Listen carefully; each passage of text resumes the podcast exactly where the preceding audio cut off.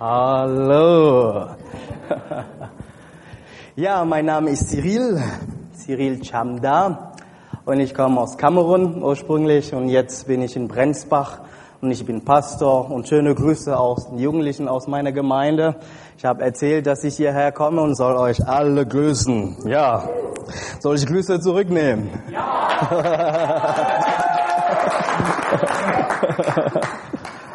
okay.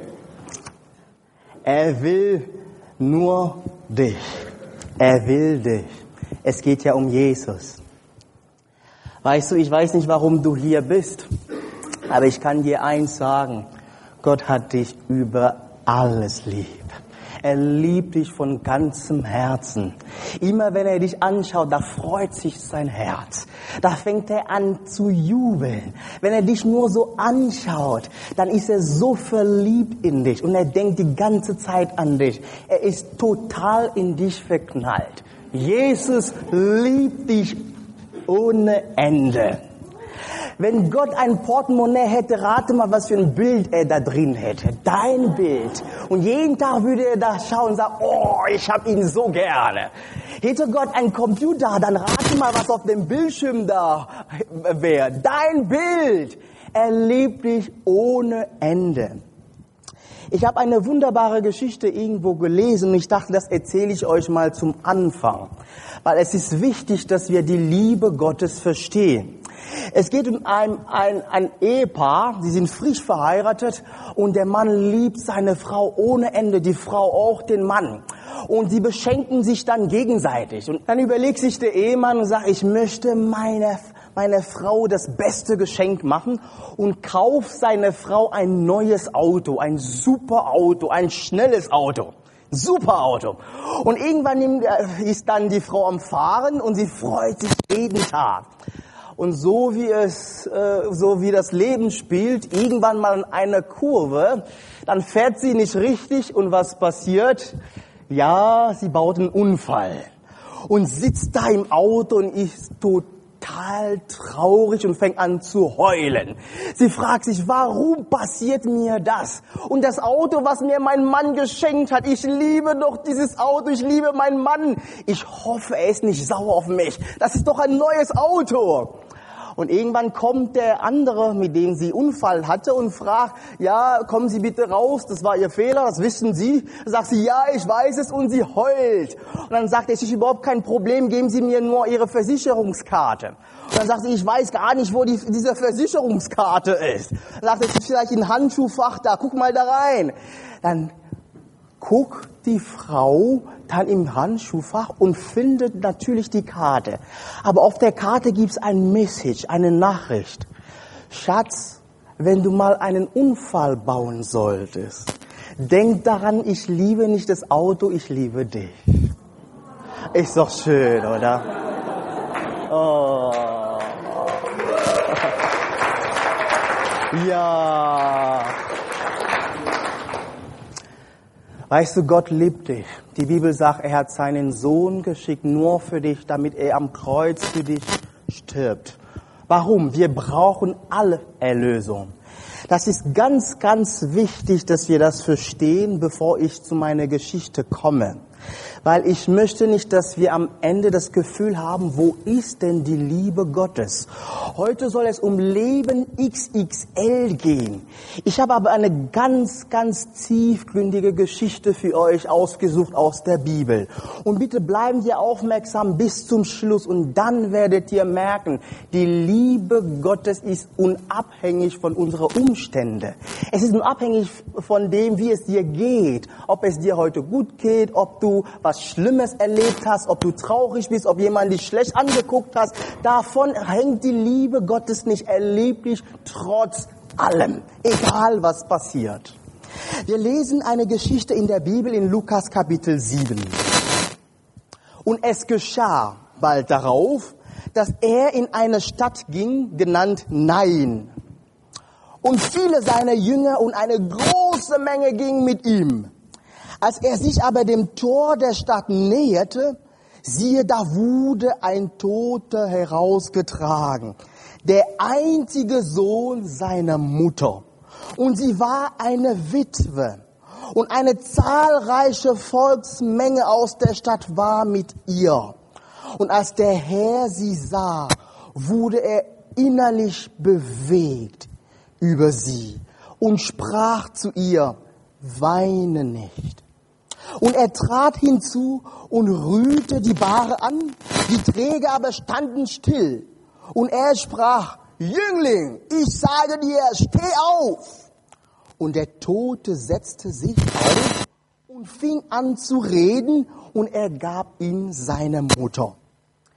Alle aber ergriff Furcht und sie verherrlichen Gott und sprachen, ein großer Prophet ist unter uns erweckt worden und Gott hat sein Volk besucht. Und diese Rede über ihn ging aus in ganz Judäa und in der ganzen Umgegend. Es ist am Anfang hier keine sehr schöne Geschichte. Hier geht es um einen jungen Mann, die meisten von euch in dem Alter bestimmt, und er stirbt. Der Tod ist nie was Schönes. Es ist kein Fußballspiel oder wie in der WM oder EM, da sagt man, nächstes Jahr kommen wir wieder und in zwei Jahren kommen wir wieder. Nein, der Tod ist so endgültig. Und es trifft komischerweise immer nur die anderen.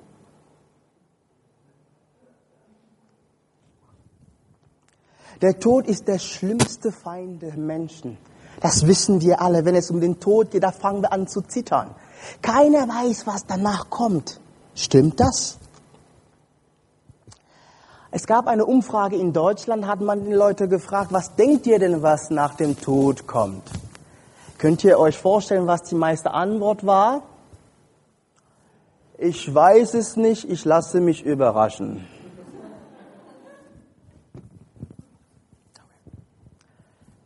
Denkt ihr, das ist eine vernünftige Antwort? Wenn ich dich jetzt fragen sollte, was passiert denn nach dem Tod? In 100 Jahren ist keiner von uns mehr hier. Was passiert denn? Was würdest du denn antworten? Ich habe für euch mal ein paar Antworten gesucht und mich gefragt, wenn wir wissen wollen, was nach dem Tod kommt, wen könnten wir da fragen? Es gibt viele Leute, die denken, die meinen, sie wüssten, was nach dem Tod passiert.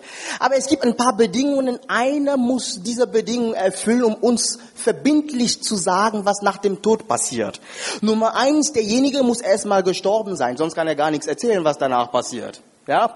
Zweite Bedingung, er muss von den Tod zurückkommen und uns was zu erzählen. Sonst wissen wir nicht, was er zu erzählen hat. Nummer drei, er muss auch Macht über den Tod haben und über den Tod zu reden.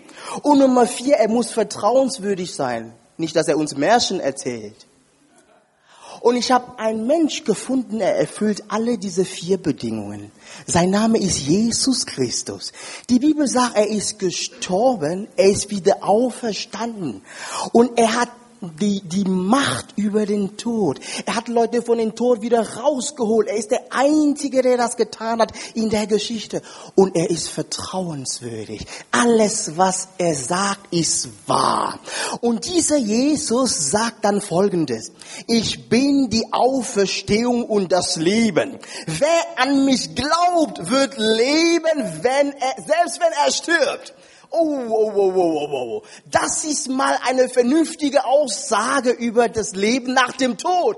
Einer sagt, wenn ihr mir vertraut, nach dem Tod bin ich da und ich sage, hallo, ich habe die ganze Zeit nur auf dich gewartet. Aber die Wahrheit ist, Viele ignorieren einfach Jesus. Viele versuchen den Tod zu verdrängen. Ich gucke gerne Krimis und es gibt ja, es gibt keinen guten Krimi ohne Mordfall. Ja, also es, es ist dann langweilig. Aber genau in dieser Form wird der Tod bagatellisiert.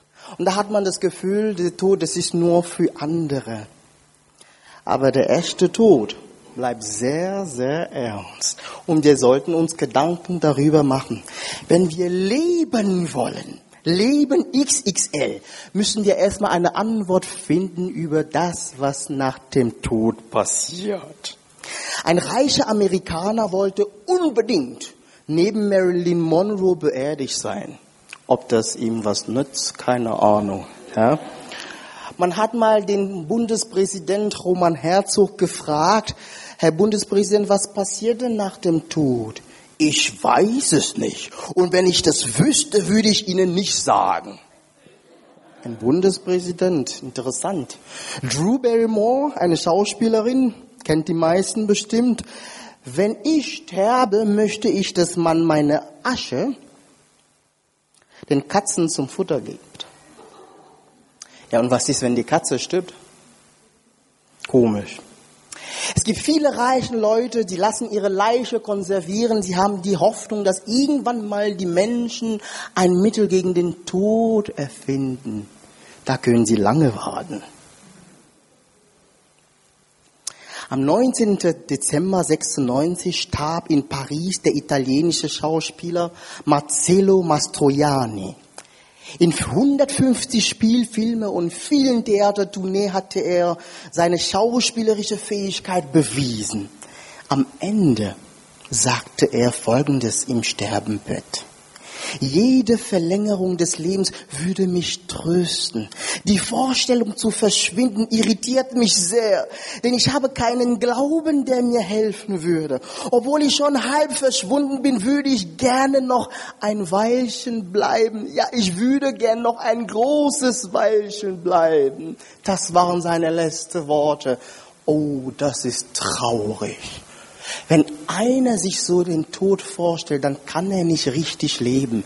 Wenn du noch nicht die Antwort gefunden hast für dich, was nach deinem Tod passiert, kannst du dieses Leben XXL auf keinen Fall erleben. Weil immer wenn es dann um den Tod geht, dann hast du Panik und du hast Angst. Du musst eine Antwort auf diese Frage finden. Und heute Abend ist die Gelegenheit dazu. Und ich bitte dir jetzt schon mal an, die Antwort Jesus Christus für dich anzunehmen. Er sagt, ich bin der Weg, die Wahrheit und das Leben. Ich bin der Einzige, der bereit ist, dir zu versichern, nach dem Tod kommst du zu mir, wenn du an mich glaubst. Ich möchte euch alle heute ermutigen, die Entscheidung zu treffen, Jesus Christus zu vertrauen. Erst dann kannst du das Leben haben und das Leben im Überfluss. Mit dem Tod oder mit dem Leben nach dem Tod ist es wie, wie mit dem Navi. Also ich bin ja von Brenzbach hierher mit Navi gekommen und ich habe ja den Ort hierher gegeben Nürnberg und dann bin ich hier gelandet. Der Ort, genau den Ort, was du in deinem Leben als Zielort gibt, da landest du nach dem Tod. Es gibt keinen Zufall. Das, die Koordinaten, die du jetzt in deinem Leben gibst, da kommst du raus. Wenn du jetzt sagst, Jesus Christus, ich vertraue dir mein Leben an, dann kann ich dir versichern, er wartet auf dich. Bitte triff die richtige Entscheidung heute. Es ist so was von wichtig. Es ist wichtig. Ein Missionar predigte mal irgendwo in Südamerika und der hat ja einen jungen Mann bemerkt, der immer aufmerksam zugehört hat. Irgendwann ist er auf diesen Mann gegangen, hat gefragt, willst du dein Leben Jesus geben? Und der Mann sagte, nö, morgen. Am nächsten Tag war der wieder da. Und nach der Predigt, so wie ich hier, dann geht der Prediger auf ihn und sagt, willst du nicht dein Leben Jesus geben? Da sagt er, äh, in einem Jahr vielleicht. Und irgendwann ist er krank geworden und er wusste, der Missionar war der Einzige, der Medikamente hatte und ließ den Missionar rufen. Da kam der Missionar mit den Medikamenten, die er brauchte und guckte ihn an und sagte, du bist jetzt krank. Da sagte er, ja, ich brauche jetzt Medizin, bitte schnell. Und dann sagte der Missionar zu ihm, bitte, ich gebe es dir jetzt, aber bitte erst in einem Jahr nehmen. Da sagte der Typ, nein, bis dahin bin ich tot. Eben. Jetzt die Entscheidung treffen. Jetzt die Entscheidung treffen. Heute, wenn du dein Herz aufmachst und Jesus einlädst, dann sage ich dir, er wird kommen und er wird dir Leben geben und Leben in Überfluss. Wir haben hier eine Geschichte von einem jungen Mann, der stirbt, obwohl er ganz, ganz jung war. Aber das, was wir nicht verstehen, wenn wir die Geschichte lesen, ist das, was mit seiner Mutter passiert ist. Und das möchte ich euch heute erzählen. Es geht um eine Frau. Die Bibel sagt, sie war eine Witwe und sie lebte in der Stadt Nain. Das hat erstmal viel zu sagen. Die Stadt Nahin, Nahin bedeutet die schöne Stadt, die angenehme Stadt. Heute würde man sagen Mallorca oder was weiß ich, ja, was gibt's da, da Schönes in Spanien, Teneriffa oder so, da wo die Sonne scheint, da wo die Leute fröhlich sind, da wo es Party gibt jede Nacht. Da war die Frau, sie ist vielleicht dahin gezogen oder dort aufgewachsen, alles war cool und sie hatte das Gefühl, das Leben geht erst ab. Und dann hat sie sich verliebt und war verheiratet und kriegte einen Sohn. Und damals einen Sohn zu haben, das war ein der Ehre. Und irgendwann passiert Folgendes. Die Frau in der schönen Stadt verliert erstmal ihren Mann und wird zur Witwe. Da sagt sie, oh, das Schicksal, warum stirbt mein Mann? Ich dachte doch, alles wäre so schön in dieser Stadt. Bitte denkt dran, Gott hat uns lieb. Vergiss bitte diese Zusage Gottes nicht. Die Frau denkt, warum passiert mir das? Warum muss jetzt mein Ehemann sterben? Ich hatte ihn doch so lieb. Und dann wird sie zur Witwe und damals eine Witwe, das war nicht so wie heute. Eine Witwe musste betteln gehen, um überhaupt zu überleben, weil die Familie wollte mit ihr gar nichts zu tun haben. Und eine Witwe damals, sie hatten nie Geld. Wenn wir in der Bibel lesen, merken wir, die Witwen sind, sind immer ganz arme Leute. Warum? Warum? Der Ehemann ist nicht da, um für die Familie zu sorgen. Und sie dachte, oh, oh, oh. Aber ich habe einen Sohn. Da ist noch ein bisschen Hoffnung da. Und irgendwann kann ich mir so vorstellen, kommen sie nach Hause und die Nachricht kommt, dein Sohn ist gestorben. Leute, ich kann euch sagen, da war sie noch am Leben, aber sie ist innerlich gestorben. Ich kenne diese Situation. Ich bin mal vom Arzt, irgendwann mal habe ich eine Diagnose bekommen und von da bis zum Parkplatz weiß ich nicht mehr, was um mich herum passiert ist. Innerlich war ich fertig. Kennt ihr diese Art von Nachricht? Da hat man das Gefühl, warum passiert nur mir das? Warum bin ich so ein Versager? Warum in meiner Familie geschieht immer nur so, so viel Pech? Warum nur ich? Genau so hat sich diese Frau gefühlt. Ich habe meinen Mann verloren. Jetzt habe ich meinen Sohn verloren. Warum passiert mir das? Und sie hatte bestimmt Hoffnung, dass ihr Sohn irgendwann mal groß wird und arbeitet und für die Familie sorgt. Und jetzt ist alles vorbei. Ich habe vor ein paar Monaten eine Beerdigung gehabt, eine ganz, ganz traurige Beerdigung für einen jungen Mann in meinem Alter. Der ist am Sonntagmorgen Fußball spielen gegangen und seine Eltern sind zu mir in den Gottesdienst gekommen und haben im Gottesdienst die Nachricht bekommen, dass er einfach mal tot umgefallen ist. Das sind schlimme Nachrichten. Ich habe den Eltern in die Augen geschaut und diesen, diese Traurigkeit gespürt. Leute, es gibt Situationen im Leben, da lebt man noch, aber da ist man innerlich tot. Und jetzt ist diese Frau, sie hat noch nicht die Gelegenheit gehabt, sich zu verabschieden. Da sind schon viele Leute da und wollen den Toten begraben. In dieser Gesellschaft war es so, man konnte keine Leiche dulden im Haus. Man wollte die Leiche so schnell wie möglich entsorgen. Warum? Weil es zu heiß war, aber auch, weil die Leute dachten, wenn ich einen Toten anfasse, da bin ich unheilig, da kann ich zu Gott nicht mehr gehen. Und da ist die Frau da und sie will noch trauern und alle sind schon da und nehmen ihren Sohn weg. Und jetzt ist sie in diesem Trauerzug und geht hin vor ihr den Sarg und ihren Sohn und eine ganze Volksmenge, sagt die Bibel. Damals war es so, bei einer Beerdigung hat man Frauen Geld gegeben, damit sie kommen und heulen, damit es Aufmerksam gibt in der Stadt und alle wissen, hier ist ein Toten. Ich kann mir so vorstellen, die Witwe ist da, da sind viele Frauen am Heulen und sie denkt nur, warum ich? Gibt es ein Gott? Warum passiert das. Sie war in dem Moment innerlich am Ende. Und vielleicht kennt ihr solche Situationen.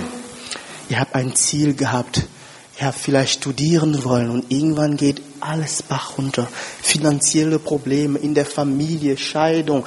Vielleicht hast du deine Eltern nicht wirklich kennengelernt oder du hast keine gute Beziehung zu gewissen Leuten gehabt und du fragst dich, warum passiert nur mir das. Aber denkt bitte immer an den Anfang. Gott hat uns lieb. Auch wenn wir Situationen nicht verstehen, auch wenn wir Umstände nicht nachvollziehen können, er liebt uns dennoch. Als diese Frau unterwegs ist und alle wollen die Leiche ihres Sohnes aus der Stadt bringen, so schnell wie möglich. Die Frau nimmt gar nichts wahr. Sie ist fertig. Genau in diesem Moment sagt die Bibel, 40 Kilometer weiter weg, Jesus Christus wusste ganz genau, was mit dieser Frau passiert ist. Das ist die gute Nachricht. Jesus weiß immer Bescheid. Jesus ist mit seinen Jüngern unterwegs irgendwo und irgendwas sagt er seinen Jüngern, wir müssen nach Nein. Die Jünger, was ist denn dort? Wir müssen nach Nein. Was ist denn dort? Jesus weiß immer Bescheid. Egal in welcher Situation du dich befindest, ob es Krankheit ist, finanzielle Not oder ob du das Gefühl hast, es gibt keine Hoffnung mehr, da sage ich dir, Jesus ist dabei, schon einen Ausweg vorzubereiten. Er ist schon dabei, eine Tür vorzubereiten. Er weiß Bescheid. Er weiß ganz genau. Er kommt manchmal spät, aber er kommt immer spätestens pünktlich. Er weiß immer genau, wann er da sein soll. Und ausgerechnet in dem Moment, wo sie alle draußen sind, aus der Stadt, und die Frau hat das Gefühl, da geht gar nichts mehr, da kommt Jesus ins Spiel. Da kommt Jesus ins Spiel. Und das ist die gute Nachricht, weißt du? Gott hat dich nie vergessen. Und er ist bereit, dir Leben zu geben, wie du dir nicht vorstellen kannst. Egal wie tief du gelandet bist, kann er dich wieder aufrichten. Egal wie traurig deine Lebensumstände sind, da kann Jesus immer ein Wunder tun. Was passiert denn hier? Ganz, ganz interessant. Da kommt Jesus und stoppt erstmal den Zug. Alle waren auf dem Weg Richtung Friedhof und sagt Stopp. Da geht er auf die Frau zu und sagt, weine nicht.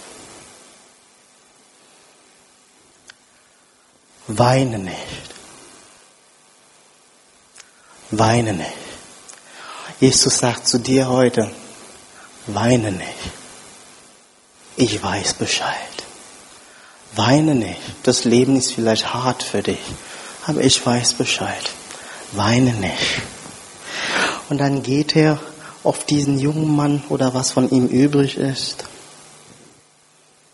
Das durfte man auf keinen Fall, das habe ich euch gesagt, in den Tod berühren. Aber das interessiert Jesus nicht, er ist selber das Leben. Alles, was er berührt, wird zum Leben. Da geht er hin und berührt den Sarg. Und der junge Mann steht auf und er gibt diesen jungen Mann der Mutter zurück.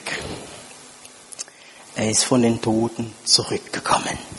In dieser Geschichte gab es zwei Toten, einen echten und eine, die innerlich gestorben war, aber niemand wusste es. Es kann ja sein, dass du hier bist und alle haben immer das Gefühl, du bist toll drauf. Du bist ein fröhlicher junger Mann oder eine fröhliche junge Frau. Du packst immer an, aber innerlich bist du schon tot und keiner weiß es, aber Jesus weiß Bescheid. Er weiß es. Und er sagt zu dir heute, weine nicht. Ich bin für dich gekommen. Ich habe vor dir Leben zu geben. Ich habe vor dich zum Star zu machen. Was passiert denn hier? Und denk bitte noch mal dran, in dieser Geschichte war das ganze Volk aus der Stadt da. Plötzlich ist die Witwe nicht mehr die Traurige, plötzlich ist die Witwe nicht mehr die Arme, plötzlich ist sie das Star. Alle gucken sie. Ja, das ist die Frau. Jesus ist gekommen von weit weg, nur um ihren Sohn von den Toten aufzuwecken. Könnt ihr euch das vorstellen? Genau das, was der Teufel erreichen wollte. Er wollte sie fertig machen. Er wollte sie kaputt machen. Er wollte ihr das Gefühl geben, es gibt keinen Gott, es gibt keine Liebe. Und Jesus hat daraus was Tolles gemacht. Und die Frau steht da, plötzlich, die Tränen sind noch in den Augen, aber sie spürt Leben, Doppelleben, XXL. Der Sohn lebt, sie lebt. Es gibt wieder Hoffnung. Jesus ist gekommen. Ist das nicht schön? Jesus ist der Einzige, der Lebensschicksale total umdrehen kann. Ich habe die Geschichte einer Frau gelesen, das möchte ich euch erzählen. Ein, ein 19-jähriges Mädchen, sie heißt Kim.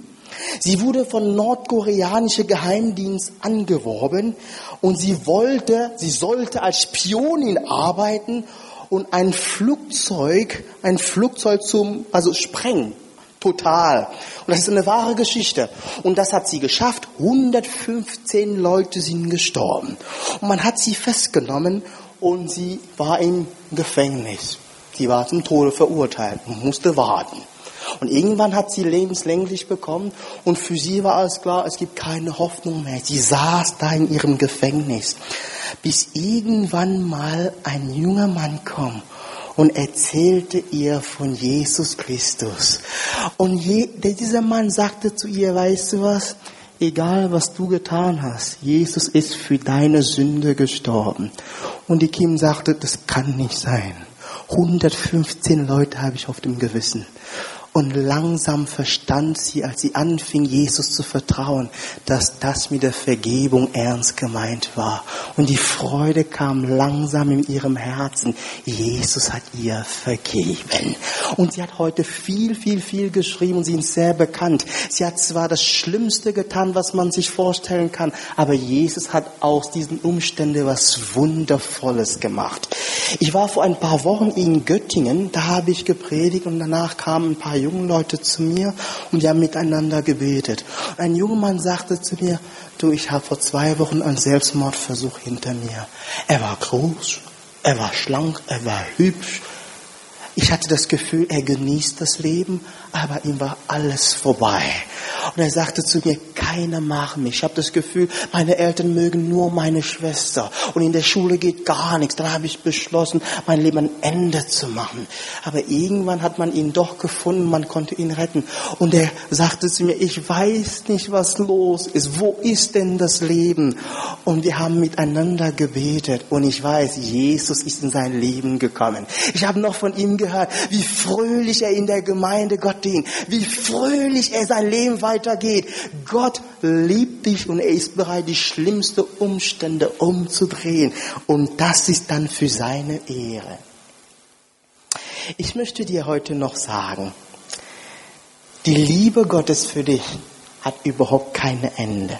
Er liebt dich so, wie du bist.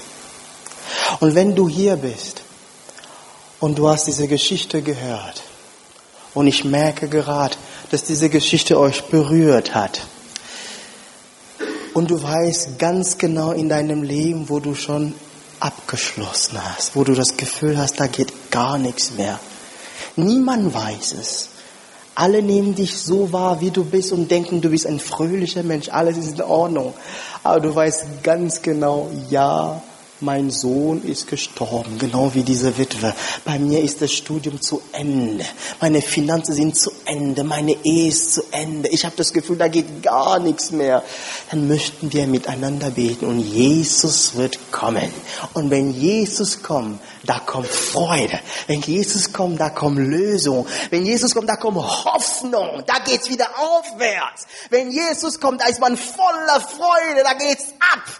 Ich habe in meiner Gemeinde einen Mann, der heißt Günther. Das erste Mal, als ich ihn gesehen habe, da habe ich mir gedacht, das gibt's ja gar nicht. Gibt's solche Menschen hier? Er kam zu mir, das war bei Pro Christ, und er sagte, du, ich, ich brauche diesen Jesus. Ich dachte, ja, kein Problem, wir beten miteinander. Ich sagte, was ist denn los? Das willst du gar nicht wissen, Herr Pastor, sagte er zu mir. Weißt du, ich, ich bin im Heim aufgewachsen. Niemand hat mich je geliebt. Ich bin Alkoholiker. Mein Ehe ist jetzt zu Ende. Ich habe meinen Führerschein verloren, weil ich einen Riesenunfall gebaut habe. Alles geht den Bach runter. Seit 20 Jahren habe ich das Gefühl, ich habe nur Pech in meinem Leben. Ich brauche diesen Jesus. Da haben wir miteinander gebetet. Das ist ungefähr vor drei Jahren.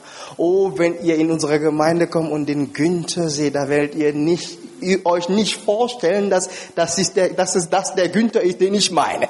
Er ist so fröhlich, genießt das Leben. Er ist jeden Tag im Hauskreis und will in der Bibel lesen. Für ihn hat das Leben einen Sinn. Jesus hat sein Leben total verändert.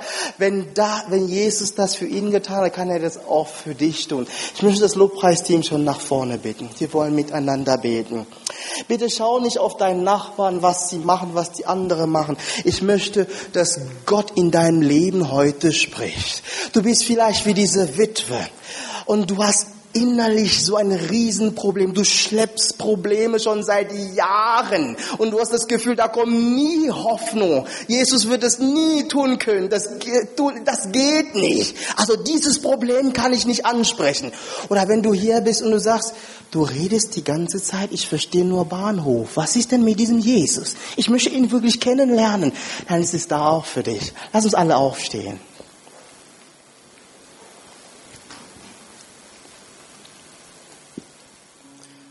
Halleluja.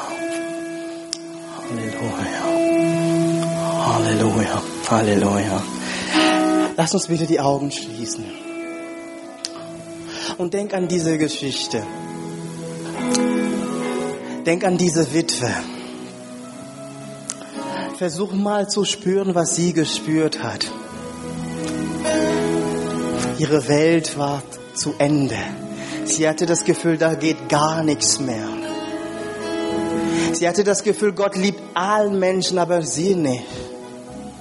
Nur Pech in ihrem Leben zu haben. Sie dachte, warum ich? Warum immer ich? Warum meine Familie? Den anderen geht's besser, aber mir geht's so schlecht. Und es wird von Tag zu Tag schlechter. Wo ist denn dieser Jesus? Dann möchte ich dich bitten, denken drüber nach und wage den Schritt und sag, ich möchte zu diesem Jesus. Das möchte ich mal ausprobieren. Ich möchte mal beten. Ich möchte wissen, ob Gott wirklich zuhören kann. Da, wo du bist, bitte, komm mal nach vorne. Wir haben ja Platz und wir haben Zeit. Wir, haben, wir werden miteinander beten. Komm mal nach vorne, wenn du denkst, wo, warum passiert mir das? Ich kenne diesen Jesus nicht oder ich kenne nicht, aber mein Leben ist ein Haufen. Da geht gar nichts. Ich brauche diesen Jesus. Er ist bei mir vielleicht schon zu spät. Er soll jetzt kommen.